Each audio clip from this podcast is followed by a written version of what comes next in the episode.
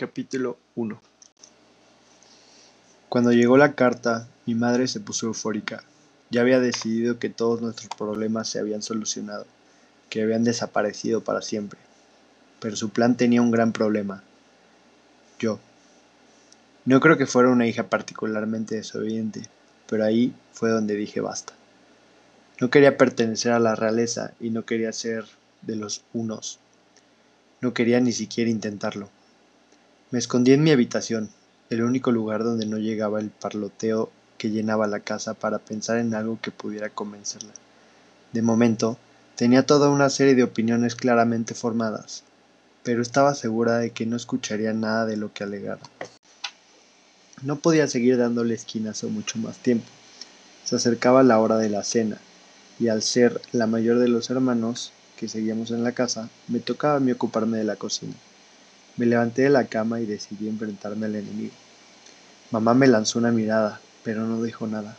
Ejecutamos una danza silenciosa por toda la cocina y el comedor, mientras preparábamos pollo, pasta y unas rodajas de manzana. Y haciendo, ella me lanzaba una mirada furiosa, como si así pudiera avergonzarme y hacerme desear las cosas que ella quería. Era algo que hacía a menudo, como cuando me negaba a aceptar un trabajo, en particular porque sabía que la familia que nos acogía se mostraba innecesariamente maleducada, o cuando quería que yo hiciera una limpieza a fondo porque no podíamos permitirnos pagar a un seis para que se ocupara de ello. A veces lo funcionaba, a veces no, y en esta ocasión no tenía ninguna oportunidad. Mamá no me soportaba cuando me ponía tosuda, pero aquello lo había heredado de ella, así que no tenía por qué sorprenderse. De todos modos, en este caso, no se trataba solo de mí. Últimamente ella también había estado tensa. El verano llegaba a su fin, y muy pronto nos enfrentaríamos al mal tiempo y a las preocupaciones. Mamá dejó la jarra de té frío en el centro de la mesa con un golpe de rabia. La boca se me hacía agua al pensar en el té con limón. Pero tendría que esperar. Sería un desperdicio tomarme mi vaso ahora y luego tener que beber agua con la comida. ¿Tanto te costaría rellenar el formulario? dijo por fin, incapaz de contenerse ni un momento más. La selección podría ser una magnífica oportunidad para ti, para todos nosotros. Solté un sonoro suspiro, convencido de que rellenar aquel formulario sería en realidad una experiencia próxima a la muerte. No era ningún secreto que los rebeldes, las colonias subterráneas que odiaban Ilea nuestro gran y relativo joven país. Lanzaba ataques sobre el palacio violentos y frecuentes. Ya los habíamos visto en acción en Carolina. Habían calcinado la casa de unos de los magistrados y habían destrozado los coches de unos cuantos doces. Una vez, incluso, se había producido una fuga sonada de una prisión, pero teniendo en cuenta que solo habían liberado a una adolescente embarazada y a un siete, que era padre de nueve hijos, no pude evitar pensar que en aquella ocasión habían hecho bien. No obstante, aparte del peligro potencial, sentía que se me rompería el corazón solo de plantearme participar en la selección. No pude evitar sonreír al pensar en todos los motivos que tenía para quedarme exactamente donde estaba. Estos últimos años, tu padre lo ha pasado muy mal, añadió ella enfadada. Si tuviera la más mínima compasión pensarías en él. Papá, sí quería ayudarlo. Y a May y a Gerard. Y supongo que incluso también a mi madre. Cuando planteaba las cosas así, no había nada por lo que sonreír. La situación había ido empeorando durante demasiado tiempo. Me pregunté si papá lo vería como un regreso a la normalidad, si el dinero podría mejorar las cosas. No es que nuestra situación fuera tan precaria que temiéramos por nuestra supervivencia o algo así. No éramos indigentes, pero supongo que tampoco era algo que nos quedara tan lejos. Nuestra casta estaba a tres niveles de lo más bajo. Éramos artistas, y los artistas y los músicos de piezas clásicas solo estaban a tres pasos de la basura. Literalmente teníamos que hacer malabrismos para llegar al fin del mes, y nuestros ingresos dependían mucho de la temporada. Recordé que un viejo libro de historia había leído que antiguamente las fiestas principales se concentraban en los meses de invierno, algo llamado Halloween, seguido del Día de Acción de Gracias. luego Navidad y Año Nuevo. Una tras otra, la Navidad seguía en su sitio, pero desde que Ilea firmó el Gran Tratado de Paz con China, el Año Nuevo se celebra en enero o febrero, dependiendo de la luna, y las diferentes celebraciones de recuerdo y de independencia de nuestro lado del mundo se habían convertido en la fiesta del agradecimiento, que tenía lugar en verano. Era la ocasión en que se celebraba la formación de Ilea, y con la que, de hecho, dábamos gracias por seguir ahí. No sabía qué era eso de Halloween, nunca había vuelto a celebrarse. Así pues, al menos tres veces al año, toda la familia tenía un trabajo a tiempo completo. Mis padres podían crear sus obras que los clientes compraban como regalos. Mamá y yo actuábamos en fiestas, yo cantando y ella al piano. Y no decíamos que no a ningún trabajo, si podíamos hacerlo. Cuando era más pequeña, actuar frente a un público me aterraba, pero ahora me hacía la idea de que no era más que una música de fondo. Eso es lo que era a los ojos de nuestros clientes, una música hecha para que se oyera, pero sin que se viera. Gerard aún no había descubierto su talento, pero solo tenía siete años, así que todavía le quedaba algo de tiempo. Muy pronto las hojas volverían a caer y la inestabilidad regresaría a nuestro minúsculo mundo. Cinco bocas, pero solo cuatro trabajadores, sin garantías de empleo hasta Navidad. Si pensaba en aquello, la selección me parecía una tabla de salvación, un punto seguro al que agarrarme. Aquella estúpida carta podía sacarme de la oscuridad, y conmigo tal vez también saldría mi familia. Me quedé mirando a mi madre, para hacer un cinco. Estaba algo rellenita, lo cual era raro. No era nada comilona, y tampoco es que tuviéramos para atiborrarnos. Quizá fuera el aspecto normal de alguien que había tenido cinco hijos. Era pelirroja, como yo, pero tenía un montón de mechas de un blanco brillante, que le habían aparecido de pronto unos dos años antes. En las comisuras de los ojos se le dibujaban líneas de expresión, aunque aún era bastante joven, y al moverse por la cocina observé que se inclinaba hacia adelante, como si, llevara, como si llevara sobre los hombros un gran peso invisible. Sabía que cargaba con un gran lastre, y sabía que aquella era la razón de que se mostrara tan manipuladora conmigo últimamente. Yo discutíamos bastante en situaciones normales, pero al irse acercando en silencio el desolador panorama del otoño, se había ido volviendo mucho más irritable y yo sabía que a sus ojos me estaba portando como una insensata, al no querer siquiera rellenar un estúpido formulario. Sin embargo, habían cosas en este mundo, cosas importantes, de las que no me quería separar, y veía aquel torso de papel como algo que me separaba de todo lo que deseaba. Quizá fuera que lo deseaba era una tontería. Puede que no fuera ni siquiera algo que pudiera llegar a tener. Aún así, era mío. No me veía capaz de sacrificar mis sueños, por mucho que significara mi familia para mí. Además, ya les había dado mucho. Era la mayor, ahora que Kena se había casado y que Kota se había ido. Me había adaptado a mi papel, todo lo rápido que me había sido posible. Lo había hecho todo por contribuir. Habíamos adoptado mis horarios escolares a los ensayos, que me llevaban la mayor parte del día, ya que estudiaba varios instrumentos además de canto. Pero tras llegar a la carta, todos mis esfuerzos dejaron de tener importancia. A los ojos de mi madre, yo ya era reina. Si hubiera sido más lista, habría escondido aquella estúpida notificación antes de que papá, May y Gerard llegaran. Pero no sabía que mamá se la había guardado entre la ropa y que a media comida la iba a sacar a relucir. A la familia Singer, anunció con la carta en la mano. Intenté arrebatársela, pero reaccionó muy rápido.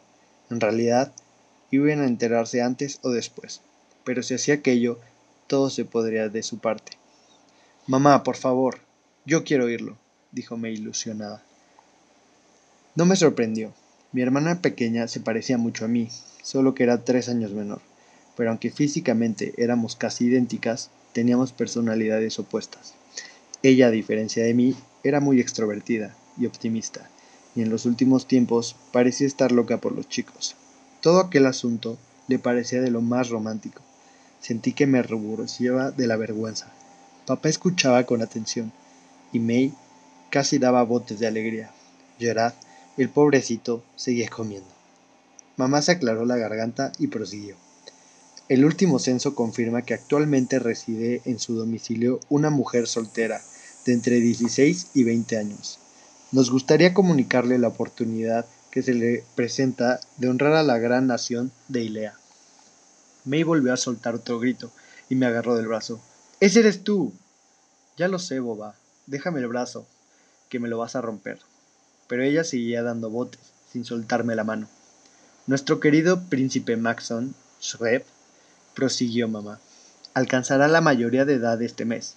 En esta nueva etapa de su vida, espera encontrar una compañera, contraer matrimonio con una auténtica hija de Ilea. Si su hija, hermana o tutelada desea optar a la posibilidad de convertirse en el prometido del príncipe Maxon y en princesa de Ilea, deberá rellenar el formulario adjunto y presentarlo en la oficina provincial de servicios más próxima. Se escogerá aleatoriamente una mujer de cada provincia y las elegidas conocerán al príncipe. Las participantes se alojarán en Ángeles, en el precioso Palacio de Ilea, durante toda su estancia. Las familias de cada participante serán recompensadas generosamente, leyó marcando cada sílaba para crear un mayor efecto, por su concesión a la familia real. Miré al techo mientras ella proseguía. Eso es lo que se hacía con los hijos. Las princesas nacidas en la familia real se vendían en matrimonio en un intento por reforzar nuestras incipientes relaciones con otros países. Entendía por qué se hacía, necesitábamos aliados, pero no me gustaba. Hasta el momento no había visto nada parecido y esperaba no tener que verlo nunca. No había habido una princesa en la familia real desde hace tres generaciones. Los príncipes, en cambio, se casaban con mujeres del pueblo para mantener alta la moral de nuestra nación, en ocasiones tan volátil. Supongo que la selección tenía por objetivo mantenernos unidos y recordarle a todo el mundo que Ilea había nacido de la nada prácticamente. Ninguna de las opciones me parecía buena, y la idea de entrar a participar en un concurso para deleite de todo el país y dejar que aquel pelele estirado escogiera a la más mona la más tonta del rebaño para convertirla en esa cara bonita y muda que aparecería a su lado en la tele. En fin, todo eso me daba ganas de gritar. ¿Podía haber algo más humillante? Además, ya había estado en casa de suficientes doces y treces como para estar segura de que no quería convertirme en una de ellos, ni mucho menos en una de los unos. Salvo por las épocas en que pasábamos hambre estaba muy satisfecha de ser una cinco. La que quería vivir en un cuento de hadas era mamá, no yo. Y por supuesto le encantaría América. Es preciosa, añadió mi mamá encantada. Por favor, mamá, soy de lo más normal. No lo eres, dijo May, porque soy idéntica a ti, y yo soy guapísima. Y sonrió con tanta gracia que no pude contenerme la risa. Era un buen argumento, porque lo cierto era que May era muy guapa.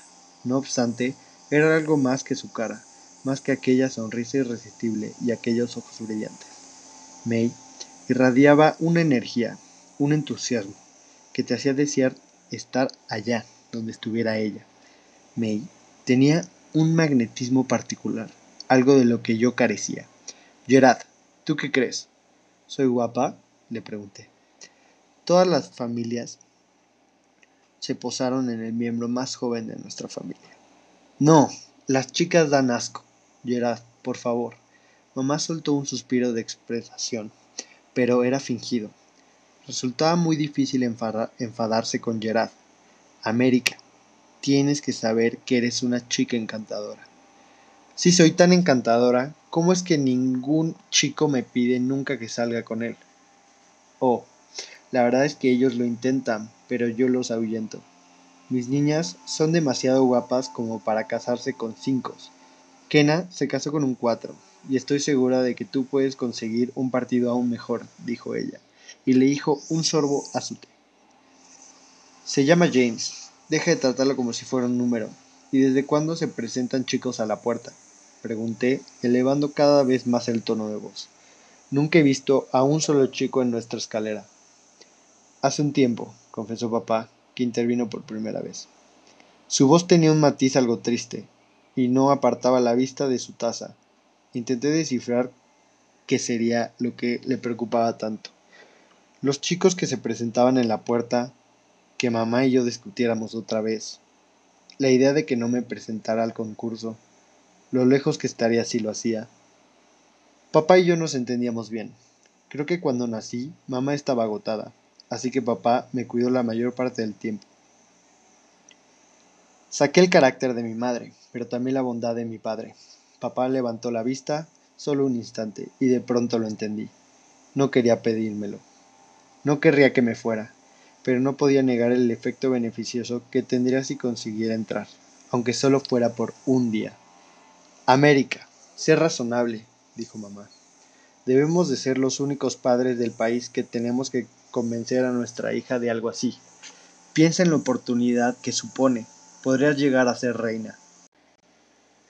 Mamá, aunque quisiera ser reina, que desde luego no quiero, hay otros miles de chicas en la provincia que participarán en esto. Miles. Y si se diera el caso de que ganara el sorteo, aún quedarían otras 34 chicas en lisa. Sin duda, mucho mejores que yo en las artes de la seducción, por mucho que lo intentara. ¿Qué es la seducción? preguntó Gerard, levantando la cabeza. Nada, respondimos todos a coro. Es ridículo pensar que con todo eso pueda tener alguna oportunidad de ganar, concluí. Mi madre empujó la silla hacia atrás, se puso en pie y se inclinó hacia mí por encima de la mesa. Alguien tendrá que ir a América. Tienes las mismas oportunidades que cualquier otro. Tiró la servilleta sobre el mantel y se dispuso a dejar la mesa. Gerard, cuando acabes es hora del baño. Él lanzó un gruñido. May comió en silencio. Gerard hizo tiempo todo lo que pudo, pero no fue mucho. Cuando se pusieron en pie, empecé a recoger la mesa mientras papá se bebía su té, sentado en silencio. Volví a tener restos de pintura en el pelo, unas salpicaduras amarillas que me hicieron sonreír. Se puso en pie y se sacudió las migas de la camisa. Lo siento, papá, murmuré, mientras recogía los platos. No seas tonta, cariño, no estoy enfadada, contestó, sonriendo y pasándome un brazo por la cintura. Es que yo... No tienes que explicármelo. Lo sé. Me interrumpió y me dio un fuerte beso en la frente. Me vuelvo al trabajo. Fui a la cocina para empezar a limpiar. Envolví mi plato en una servilleta con la comida casi intacta y lo metí en la nevera. Los demás apenas dejaron unas migas. Suspiré y me dirigí a mi habitación para prepararme para la cama. Todo aquello me ponía de los nervios. ¿Por qué tenía que presionarme tanto mamá? ¿Es que no era feliz? ¿No quería acaso a papá? ¿Por qué no estaba contenta con lo que tenía? Me tendí sobre mi colchón lleno de bultos, intentando pensar en la selección. Supongo que tendría sus ventajas. No me disgustaría comer bien al menos por unos días, pero no valía la pena hacerse ilusiones. No iba a enamorarme del príncipe Maxon. Por lo que había visto en la Ilea Capital Report, no creo que me gustara siquiera aquel tipo. Parecía que el tiempo no avanzaba hasta que por fin llegó la medianoche. Había un espejo junto a mi puerta, me detuve frente para asegurarme de que mi pelo tenía el mismo buen aspecto de por la mañana, y me puse un poco de brillo en los labios para dar algo de color a mi cara. Mamá era bastante estricta en cuanto a reservar el maquillaje para cuando teníamos que actuar o salir en público, pero yo solía ponerme un poco por alguna noche, como aquella. Con el máximo sigilo me dirigí a la cocina, cogí los restos de mi plato, algo de pan no muy tierno y una manzana, e hice un atillo con todo ello. Volví a la habitación más despacio de lo que habría deseado, ya que llegaba tarde, pero es que si lo hubiera preparado antes, me habría pasado todo el rato mucho más nervioso. Abrí la ventana de mi habitación y miré afuera hacia nuestro pequeño patio. No había casi luna, así que tuve que esperar a que mi vista se adaptara a la oscuridad antes de ponerme en marcha. Apenas se veía la silueta de la casa del árbol al otro lado del césped, cuando éramos más pequeños, Cota ataba sábanas a las ramas para que pareciera un barco velero. Él era el capitán y yo siempre era su segunda al bordo. Mi misión consistía principalmente en barrer la cubierta y preparar la comida que se comía, que se componía de tierra y pajitas servidas en los moldes de horno de mamá. Él cogía una cucharada de tierra y se la comía, tirándola por encima del hombro, lo que significaba que me tocaba barrer otra vez. Pero no me importaba. Estaba encantada de estar con él en el barco. Miré alrededor todas las casas del vecindario. Estaban oscuras. Nadie miraba. Me encaramé a la ventana con cuidado. Ya me había hecho algún cardenal en el vientre alguna vez por hacerlo mal, pero ahora se me daba bien. Era un talento que había perfeccionado a lo largo de los años, y no quería que se me cayera nada de la comida. Crucé el césped a la carrera vestida con mi mejor pijama. Podía haberme dejado la ropa de día puesta, pero estaba más a gusto así. Suponía que no me importaba lo que llevara puesto, pero me sentía guapa con mis pantaloncitos cortos de color marrón y la camisa blanca a juego. Ya no me costaba trepar con una sola mano por los tablones del árbol. También había perfeccionado esa técnica. Cada escalón que si hubiera un motivo de alivio. No era una gran distancia, pero desde ahí me daba la impresión de que todo el alborto de casa quedaba a kilómetros de distancia. Aquí no tenía que ser la princesa de nadie. Al introducirme en el cubículo que me servía de refugio, supe que no estaba sola. En el otro extremo alguien se ocultaba entre las sombras. Se me aceleró la respiración. No podía evitarlo. Dejé la comida en el suelo y entrecerré los ojos para ver mejor. La otra persona se movió y encendió una mísera vela. No daba mucha luz. Nadie la vería desde la casa, pero bastaba. Por fin el intruso habló con una sonrisa furtiva de oreja a oreja. Hola, princesa.